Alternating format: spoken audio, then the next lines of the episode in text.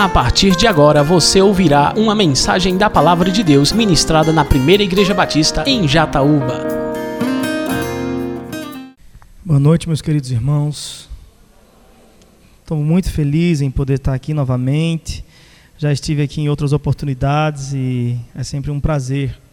Não é só André e Nayane que são bons amigos, mas toda a comunidade de Jataúba, toda a Igreja Batista, me é muito preciosa também. E eu fico grato a Deus pela obra que Ele tem, é, tem dado a graça a vocês de realizar, né? porque é somente pela graça de Deus que fazemos o que fazemos. É só nele que temos força bastante para existir e para nos movermos. Né? Então, louvado seja o nome do Senhor. Eu quero pedir a você que abra sua Bíblia em João capítulo 19. João capítulo 19. Nós vamos ler o verso 25, que diz assim: 19, 25. Em pé, junto à cruz de Jesus, estavam sua mãe, a irmã de sua mãe, a mulher de Clopas, chamada Maria, e Maria Madalena. Vendo ali sua mãe, e ao lado dela o discípulo a quem ele amava, Jesus disse à sua mãe: Mulher, aí está o teu filho. Então disse ao discípulo: Aí está tua mãe. E a partir daquele momento, o discípulo manteve-a sob seus cuidados. Vamos ao Senhor em oração. Mais uma vez, Deus tenha misericórdia de nós, das nossas inúmeras limitações, das nossos, dos nossos esmagadores dilemas. Tenha misericórdia de nossa mente, ó Deus, insana, de nosso coração turbulento tenha misericórdia do teu povo, Senhor, que está aqui ansiando, junto com a criação, gemendo, implorando a tua vinda, implorando a, a manifestação última e definitiva do teu reino. Tenha misericórdia de nós, Senhor, que padecemos tantas dificuldades, tantas limitações e precisamos da tua palavra para aquecer a nossa carne, para aquecer nosso espírito, nossa alma, para pôr em ordem os nossos pensamentos. Precisamos desesperadamente da tua palavra para tranquilizar o nosso coração aflito, ó Deus, para acalmar a nossa alma, para colocá-la em seu lugar, ó Deus, para dobrar essa rainha altiva que é a nossa vontade desenfreada. Precisamos da tua palavra para dobrar a nossa vontade diante do Senhor. Precisamos da tua palavra para sorrir, para nos satisfazer, ó Deus, e para glorificar o teu nome. Portanto, tenha misericórdia de nós, Senhor, e fala conosco através da tua palavra. É assim que nós pedimos humildemente em nome de Jesus. Amém. Amém. Meus irmãos, nós estamos aqui diante do momento mais importante de toda a história do universo.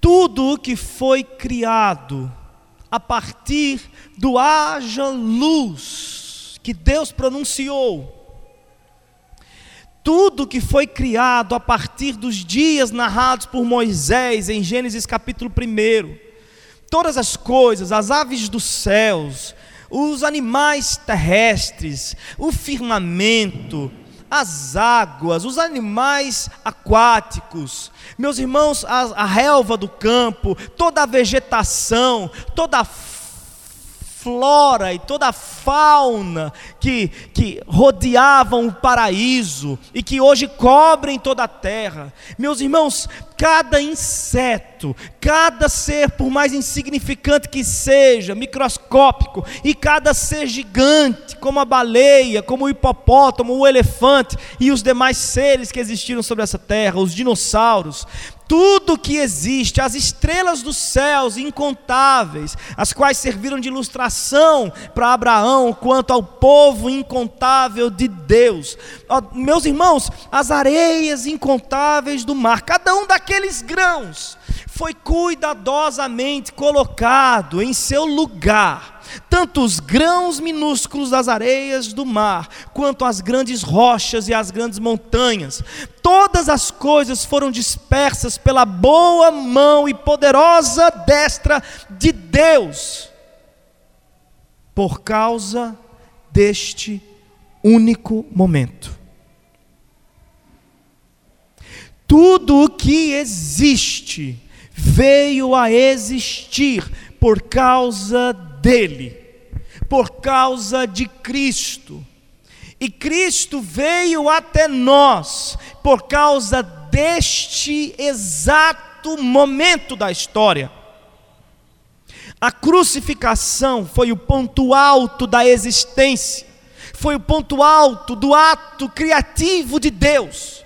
Todo ato criativo de Deus teve seu significado último, expresso na cruz do Calvário, no homem de dores, pendurado no madeiro, na imagem cruenta daquela obra expressionista do Calvário. Todas as coisas que existem, que foram desenhadas, delineadas pelo Senhor, existem por causa exclusivamente deste momento. Assim também, toda a história posterior à cruz do Calvário só recebe seu significado, sua importância, sua tradução por conta da cruz do Calvário. De modo que a cruz do Calvário é a expressão perfeita da glória de Deus e é a expressão perfeita da sua criação e do propósito para o qual ela veio a existir. Tudo isso se lê no homem de dores, padecendo no madeiro. Tudo isso se lê nos cravos em suas mãos, nas gotas que jorravam daquela altura e banhavam aquela terra, no sol que desaparece envergonhado diante do, do brilho ofuscado de Cristo ali na cruz. Quando Cristo recebe, quando Cristo se veste de, de, de machucado quando Cristo se permite afligir, quando Cristo é flagelado e, e deixa toda a sua majestade manchada por conta do, das feridas e do sangue, o sol se recusa em brilhar também. Nós estamos diante do momento que foi planejado no que os teólogos chamam de conselho eterno de Deus no conselho eterno de Deus, antes que houvesse mundo, antes que houvesse tempo. Você consegue imaginar um tempo extra tempo? Você consegue imaginar algum dia onde não houve um ponteiro para ditar o que era dia e o que não era mais dia, o que era noite? A gente não consegue imaginar algo assim porque nós somos seres do tempo. Mas se você puder fazer um, um breve exercício comigo, eu te convido a ima imaginar uma existência à parte do tempo. E nessa existência à parte do tempo, antes da criação, antes do haja luz, antes dos seres, antes dos momentos históricos, antes, antes do universo, antes das galáxias, antes da Via Láctea, antes do Sol, antes de tudo era Deus. Deus sempre é. No princípio é Deus, e em seu conselho eterno, Deus Pai, Deus Filho e Deus Espírito Santo resolveram, acordaram em glorificar ainda mais o seu próprio ser, acordaram em glorificar ainda mais a sua própria existência. E eles traçaram um plano perfeito, um plano que traria uma glória ainda mais eterna e brilhante ao seu próprio ser. Dentro deste plano estava incluído a criação do sol, a criação dos seres, a criação do, do homem, a criação da mulher. Dentro deste plano estava a queda do homem, a tragédia do pecado. Dentro deste plano estava a mácula do mal que mancharia e afastaria de, do Criador toda a criação. Dentro deste plano estava o ápice dele, a consumação dele, Cristo Jesus, cumprindo em nome dos, cumprindo em lugar dos homens e em nome de Deus o padrão da sua lei perfeita. E Cristo cumpre isso cabalmente neste plano arquitetado no conselho eterno. E este, e, e este cumprimento da lei tem uma culminância no, no, no glorioso Gólgota, no Calvário, Cristo sobe vergonhosamente, Cristo sobe em grande, grande, grande vergonha, arrastando o, o, castigo que nos traria a paz, sendo ferido pelas nossas próprias iniquidades e transgressões. Ali ele é posto sobre o madeiro, suas santas mãos, as mãos mesmas que desenharam e pingaram cada estrela em todas as constelações eternas, foram feridas por pregos, seu rosto foi cuspido, ele foi ironizado e, sarcas... e, e, e fizeram sarcasmo de sua glória e de seu reinado, ao, ao coroarem ele com espinhos suas vestes foram rasgadas, ele que era o rei de toda glória, e que possuía e que se vestia da glória do universo, se vestia dos louvores dos anjos, ele que se cobria com, os, com as canções mais belas e perfeitas celestiais, ele que se vestia de toda a majestade celeste, se permite ser rasgado e está ali agora mesmo, nu, pendurado no Calvário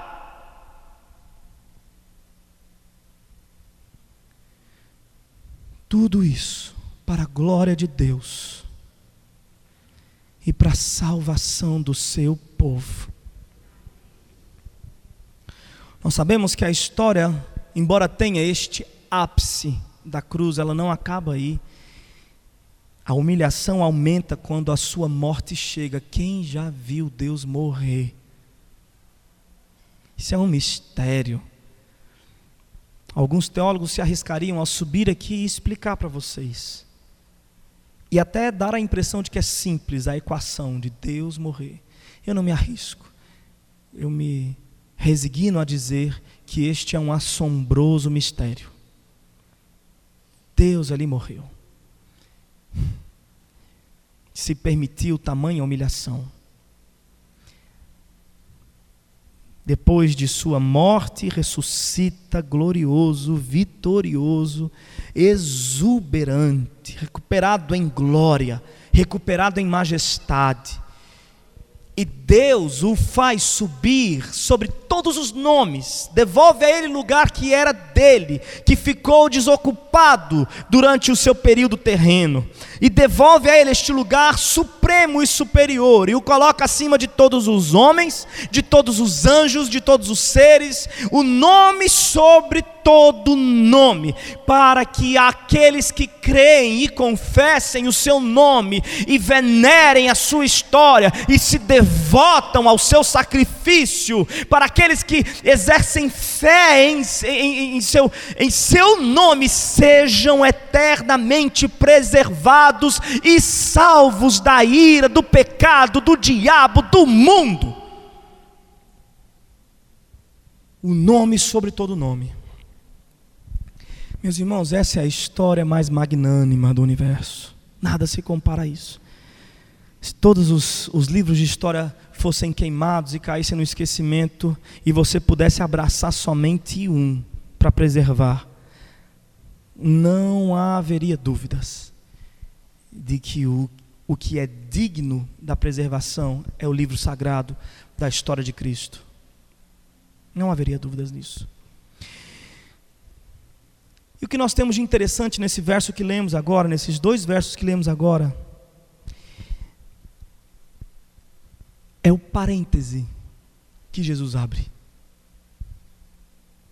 Enquanto realiza a obra mais importante do universo, enquanto se dedica no trabalho penoso de resgatar o seu povo de seus pecados, fazendo-se maldição em lugar deles. O nosso amado Mestre abre um parênteses.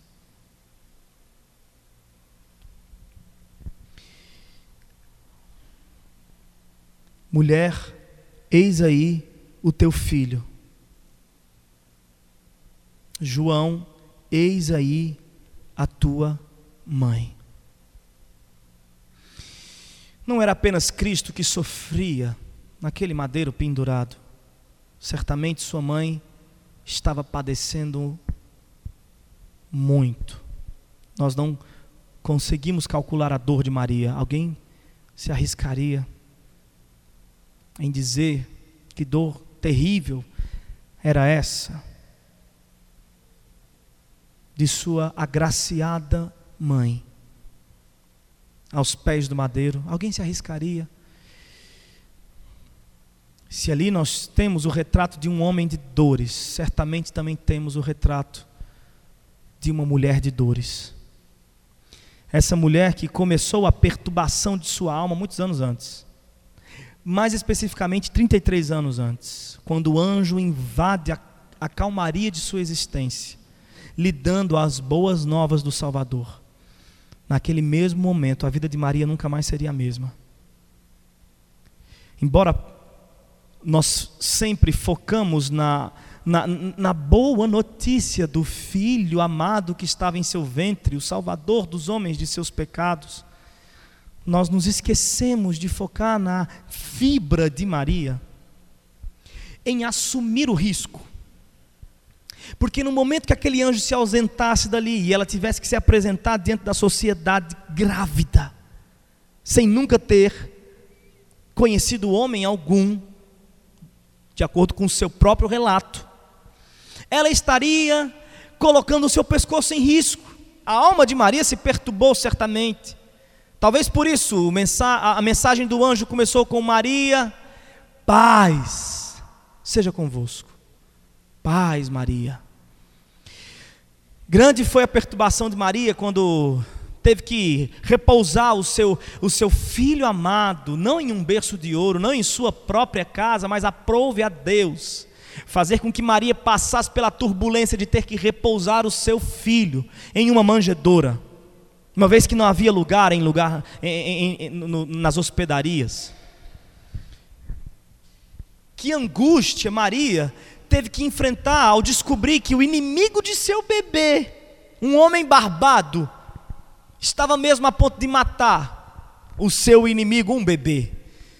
Que angústia Maria teve que, teve que enfrentar ao, ao, ao deixar a sua pátria, o seu local comum e viajar para o Egito e ter que habitar no Egito por conta da turbulência de algo que começou em, com um anjo visitando a sua casa. E Maria estava no Egito, escondendo sua criança amada do seu inimigo, um homem barbado. Quando Maria apresenta para Simeão Jesus, o seu filho, qual a profecia que Maria recebe de Simeão? Maria, quanto a você, uma espada será fincada em seu peito. Não é assim que diz o texto?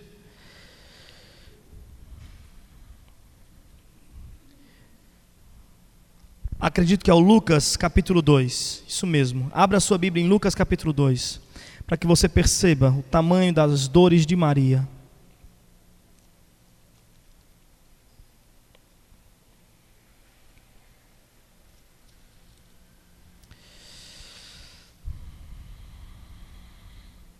E Simeão os abençoou e disse a Maria, mãe do menino. 2, verso 34.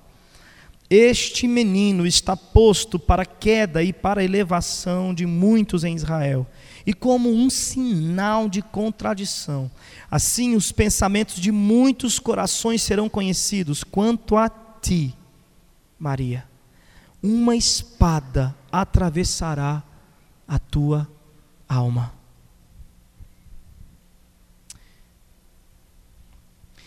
E aqui, ajoelhada diante da cruz. Ela que um dia pode ter suspeitado dessa profecia de Simeão. Um dia pode ter questionado se de fato aquilo aconteceria. Está certa agora. Ajoelhada ao pé da cruz está certa. De que essa espada está fincada até o mais profundo de sua alma. Maria está certa disso. Curioso que nenhum dos evangelistas, nem Mateus, nem Marcos, nem Lucas, nem João, registram um grito de Maria de desespero. Nenhum deles registra um escândalo de Maria. Parece que ela está ali, uma mulher resignada, uma mulher humilhada, uma mulher em silêncio, em contrição. Parece que a única coisa que lhe passa a memória é: verdade, a espada me fincou o peito. É verdade, a espada me fincou o peito ela não tem o que dizer, ela não tem o que questionar, ela está em silêncio, resignada. Ao que tudo indica, Maria já havia perdido seu marido. José, muito provavelmente, já não estava mais entre eles, já havia morrido. E Jesus era o filho mais velho. Jesus era o filho que cuidava das coisas de sua mãe, pela, pelo, pelo costume daquela época. E neste momento ela está ali, diante dos pés de Jesus. Talvez alguns respingos de sangue do seu filho amado sobrevêm sobre Maria por conta do vento forte do alto da montanha. Que dor nós temos aí, que aflição deve ter lhe causado.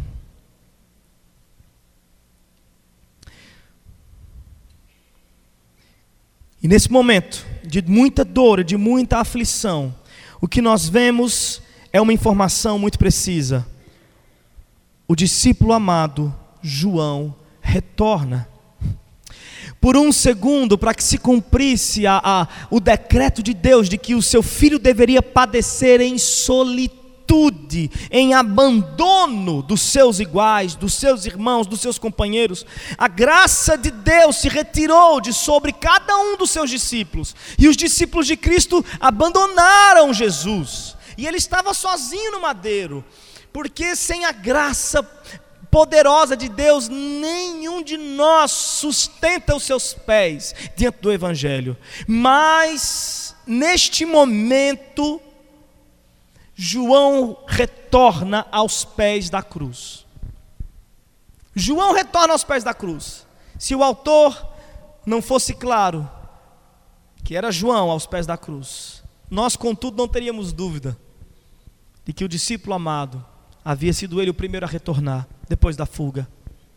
E ele retorna, está ali ao lado de Maria, talvez segurando a sua mão, talvez dando algum tipo de consolo naquele momento de tribulação. E o que acontece, meus irmãos, é que Jesus abre o seu precedente e diz: mulher, eis aí o teu filho, filho, eis aí a tua mãe. Qual a grande lição que nós temos aqui nessa cena? O que, que Jesus nos instrui aqui?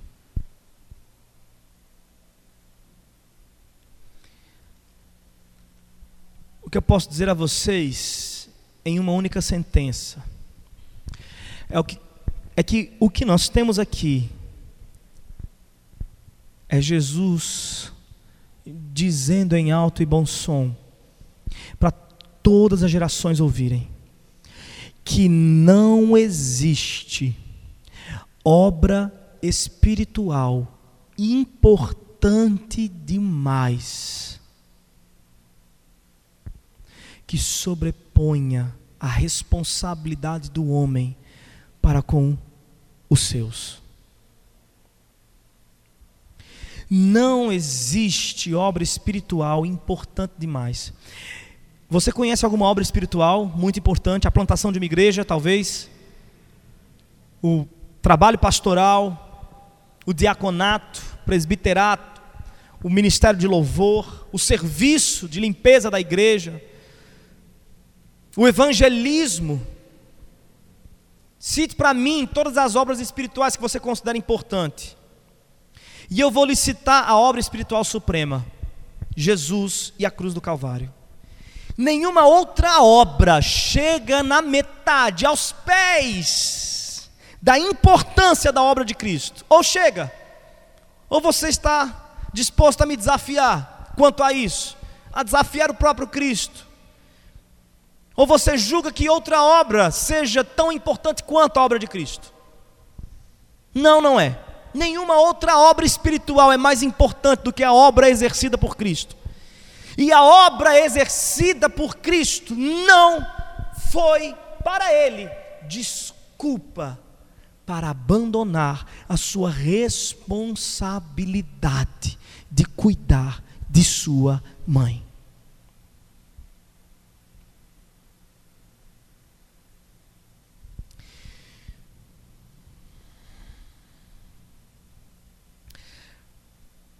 As palavras das tábuas estão marcadas nesse momento do, do madeiro. O quinto mandamento está aqui. Filho, honre o seu pai e a sua mãe. Este é o primeiro mandamento com promessa. Para que se prolonguem os seus dias sobre a terra. Aqui está Cristo cumprindo cabalmente o mandamento de Moisés e honrando a sua mãe. É bem verdade que honra não significa obediência. A fase da obediência a pai e mãe vai passar. E eu sei que isso dói, querida mãe. Eu sei que isso dói, querido pai. Eu tenho dois filhos, um de quatro anos de idade, um de dois. E eu me alegro em direcioná-los eu já tenho direcionado meus filhos há quatro anos. Se as coisas continuarem assim, não vai demorar muito para que eu me vicie nisso, em direcioná-los, em ordenar quais são os seus passos. E como todos os pais, eu já prevejo uma queda para mim. Eu já prevejo o dia em que eu vou quebrar a cara e entender que meu filho é uma pessoa à parte de mim. E chega um determinado momento que ele vai tomar suas próprias decisões. Talvez você, mãe, pai, está vivendo esse exato momento hoje. Talvez você está muito triste, porque o seu filho, a sua filha já chegaram em uma fase onde a obediência não está com tanta assiduidade assim. Eles estão tomando suas próprias decisões. Contudo, mantenha em mente que isso é importante. E a vocês, filhos, embora que a obediência seja não necessariamente eterna, porém temporal, a honra ao seu pai e à sua mãe é até o último dia da vida deles. Quando Moisés diz honra o teu pai e a tua mãe, alguns estudiosos, intérpretes do hebraico sugerem que a palavra honra aqui se refere a pagamento financeiro, se refere a proporcionar estrutura ao pai e à mãe.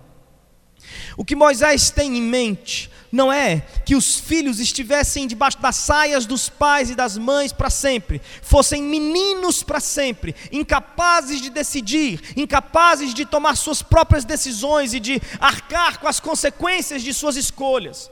A ideia de Moisés não era essa, a ideia de Deus, portanto, não era essa. Mas a ideia de Moisés era que, independente de onde os filhos chegassem, eles poderiam ultrapassar em muito a estrutura de vida dos pais, poderiam ir mais longe, poderiam ser mais famosos, poderiam ser mais ricos, poderiam ser mais viajados, mas independente de onde os filhos cheguem, é necessário que eles mantivessem em mente a necessidade de proporcionar devolução corrigida de tudo que receberam de seus pais. E eu me refiro às fraldas, eu me refiro ao leite, eu me refiro às roupas, eu me refiro à casa, o teto que você dormiu. Moisés está dizendo: você vai sair vai voar, mas devolva, devolva corrigido, devolva com honra, isso é honrar. Honrar é, é como eu ouvi, eu ouvi recentemente um filho dizendo: mãe, na verdade foi o testemunho da noiva deste filho. Eu estou para me casar com este homem. Uma das razões é porque este homem disse para a mãe dele um dia: Mãe, eu nunca vou dormir em um travesseiro que seja superior ao que a senhora dorme. Se eu tiver condições de comprar um travesseiro superior para mim, eu comprarei o mesmo ou um melhor para a senhora. Não necessariamente esse camarada vai obedecer sua mãe em tudo, ele já é um homem formado. Mas ele está honrando a sua mãe por tudo que a sua mãe dedicou e seu pai dedicou financeiramente a eles estruturalmente a eles. Maria está a ponto de ficar abandonada. E em perigo, por ser a mãe de Jesus, o criminoso da cruz. Jesus não passa da sua existência para a morte sem antes cuidar dos interesses de sua mãe. A providência divina colocou João nos pés daquela cruz. As razões são mais insondáveis do que somos capazes de começar a, a, a, a imaginar. Contudo, uma razão podemos alcançar. Deus, em Sua providência, estava ali proporcionando meios para cuidar de Maria, a mulher de dores. E Jesus, enquanto realizava a obra mais importante da humanidade, olhou para sua mãe e para o seu discípulo amado e disse: Eu estou partindo, mas mãe, você não estará desguarnecida sem um filho mais velho que possa lhe assistir, lhe atender em suas necessidades, em suas tribulações. Eis aí o seu filho. E filho, estou lhe passando a missão preciosa de cuidar da agraciada por Deus.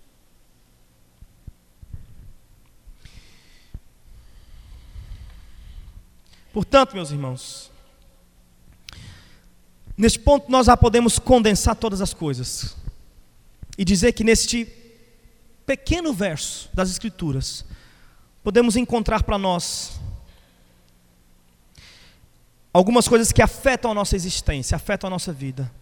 Nós compreendemos aqui que as relações espirituais não devem ignorar as responsabilidades naturais.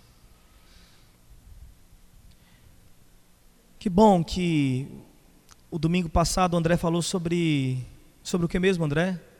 Sobre mãe. Sobre as mães segundo o evangelho. Que bom, porque agora nós estamos falando de filhos. Filhos segundo o evangelho. Não existe trabalho importante demais que lhe tire a atenção de sua mãe. Jesus está nos dando o exemplo de como sermos filhos à luz do Evangelho. Cuide de sua mãe, de suas necessidades, porque isso é uma maneira de imitar a Cristo. Prestar atenção na dor e no sofrimento de suas mães é uma forma, é uma forma de imitar a Cristo. Isso vale para você também mulher que é filha de uma mãe. Isso vale para todos nós que temos uma mãe. E talvez aqueles dentre nós que não têm mais uma mãe poderiam nos dizer, ainda com mais propriedade do que eu, aqui deste púlpito: Filhos, cuidem de suas mães.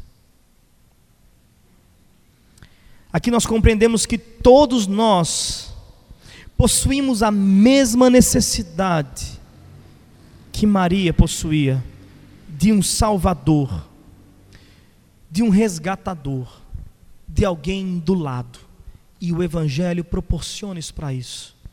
Isso para nós. Quando Cristo do alto brada para que João cuide de Maria, Cristo está nos dando indiretamente uma garantia: o Evangelho sempre providenciará alguém para estar do seu lado. o Evangelho é a boa notícia também da pluralidade. O Evangelho não nos isola, o Evangelho nos aproxima, o Evangelho não destrói as nossas pontes, o Evangelho constrói pontes. E mesmo Cristo sofrendo no madeiro, ainda teve tempo, dedicou tempo para construir uma última ponte. Filho, eis aí a tua mãe. Mãe, eis aí o teu filho. Aqui nós compreendemos, por último, também que um verdadeiro cristão preocupa-se em resolver os problemas de, de, seus pais, de suas irmãs, de seus irmãos, de seus filhos. Preocupa-se em não os deixar desamparados emocionalmente, nem espiritualmente, nem fisicamente. Eu sinto muito pela qualidade de homem que a gente tem hoje em dia. Os nossos homens são incapazes de lidar com os dilemas das mulheres, da família. Os nossos homens são incapazes de lidar com o dilema de, de suas namoradas. E se você, namorada, está caminhando para um casamento com um rapaz que não faz ideia de como lhe responder diante dos seus dilemas e nem mesmo se importa com eles, eu lhe dou um conselho. Você ainda não casou. Pense direitinho. Pense direitinho. Você que é um rapaz que não dedica tempo às questões mais mínimas e emocionais da sua família, que vê o casamento dos seus pais indo por água abaixo e não tem, não tem iniciativa de colocar os seus joelhos no chão em oração e pedir a Deus um milagre, você não tem iniciativa nem de fazer isso, que seria o mínimo, quanto mais o de estudar alguma coisa, de sentar com sua mãe, levar o seu pai para passear, conversar com ele, lidar com a questão, tentar influenciar positivamente os dilemas. Você que tem uma irmã que está sofrendo um divórcio, você que tem uma irmã que está sofrendo depressão, você que tem uma irmã que está passando por tantas necessidades e você prefere quando ela não está perto de você, porque você não tem que lidar com o constrangimento de vê-la sofrer sem ter nenhum tipo de desejo de ajudá-la em nada. Você prefere que ela fique sofrendo bem longe. Quando ela se resolver, ela venha nos visitar, ela venha estar com a gente. Se você é esse tipo de homem frouxo, se você é esse tipo de homem sem vitalidade, sem virilidade, se você é esse tipo de homem que não existe em sua família, não existe em sua casa, só existe para os seus próprios deleites deleites, só existe para os seus próprios entretenimentos, para a sua televisão, para o seu futebol, para a sua soneca depois do almoço. Se você é um homem cercado de si mesmo e de costas para as necessidades mais básicas da sua família, olhe para o Senhor Jesus. Encontre nele um padrão mais excelente de existência. Encontre no Senhor Jesus um padrão mais excelente.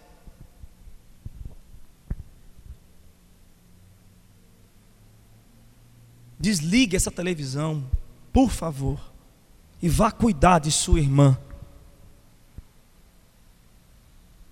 Sacrifique a sua soneca e vá conversar com a sua esposa triste, que já cansou de lhe dar sinais, que não aguenta mais.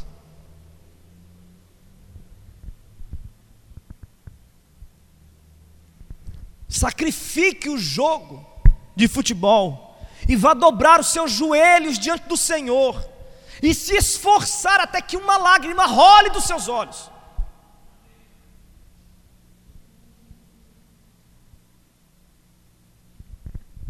Seja um homem de verdade, no modelo de Cristo.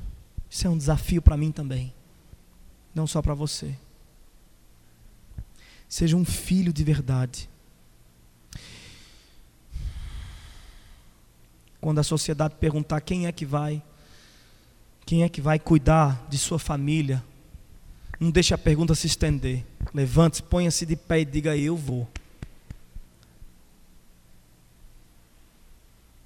Quando a sociedade perguntar quem vai guiar os seus filhos até Cristo, Não espere que o pastor diga uma só palavra, levante-se, atropele o seu pastor e diga: Eu vou guiar o meu filho até Cristo. Quando a sua mãe estiver sofrendo e precisando de alguém para lhe comprar um remédio, não espere que a vizinha faça isso. Diga: Eu vou comprar um remédio para minha mãe. Quando seu pai estiver nos últimos dias de sua vida, não fique perguntando qual primo, qual irmão do pai, qual tio seu pode estar com seu pai no hospital. Diga: Eu vou, eu vou cuidar do meu pai até o último dia dele. Para que no último dia, quando seu pai já tivesse despedido de você, você não tenha vergonha de carregar a alça de seu caixão. Para que você o faça com muito orgulho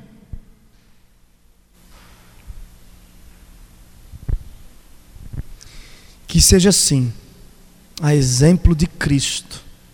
Famílias, a exemplo de Cristo. Em nome de Jesus. Eu vou cantar mais uma canção e te convido a refletir sobre tudo isso. Pense um pouco sobre tudo isso que foi falado. Deixe que isso lhe incomode um pouco mais. Deixe que isso lhe prejudique um pouco mais a alma. Deixe que o Espírito Santo faça o trabalho que é dele. Porque o que eu pude fazer, e é pouco, é quase nada, eu já fiz. Que o Espírito Santo termine a sua obra em mim, em cada um de nós, para a glória do seu nome e para a alegria da nossa casa.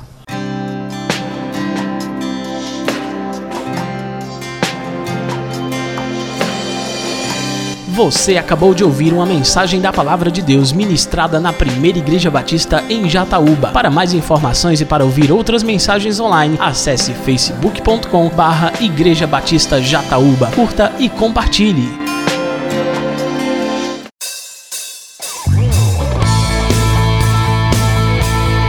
Visite nossa igreja. Às quartas-feiras, a partir das sete e meia da noite, temos culto de oração e estudo da palavra. No domingo, às nove da manhã, temos escola bíblica dominical. E à noite, a partir das sete horas, temos a nossa celebração. Primeira Igreja Batista em Jataúba, adorando ao Rei dos Reis.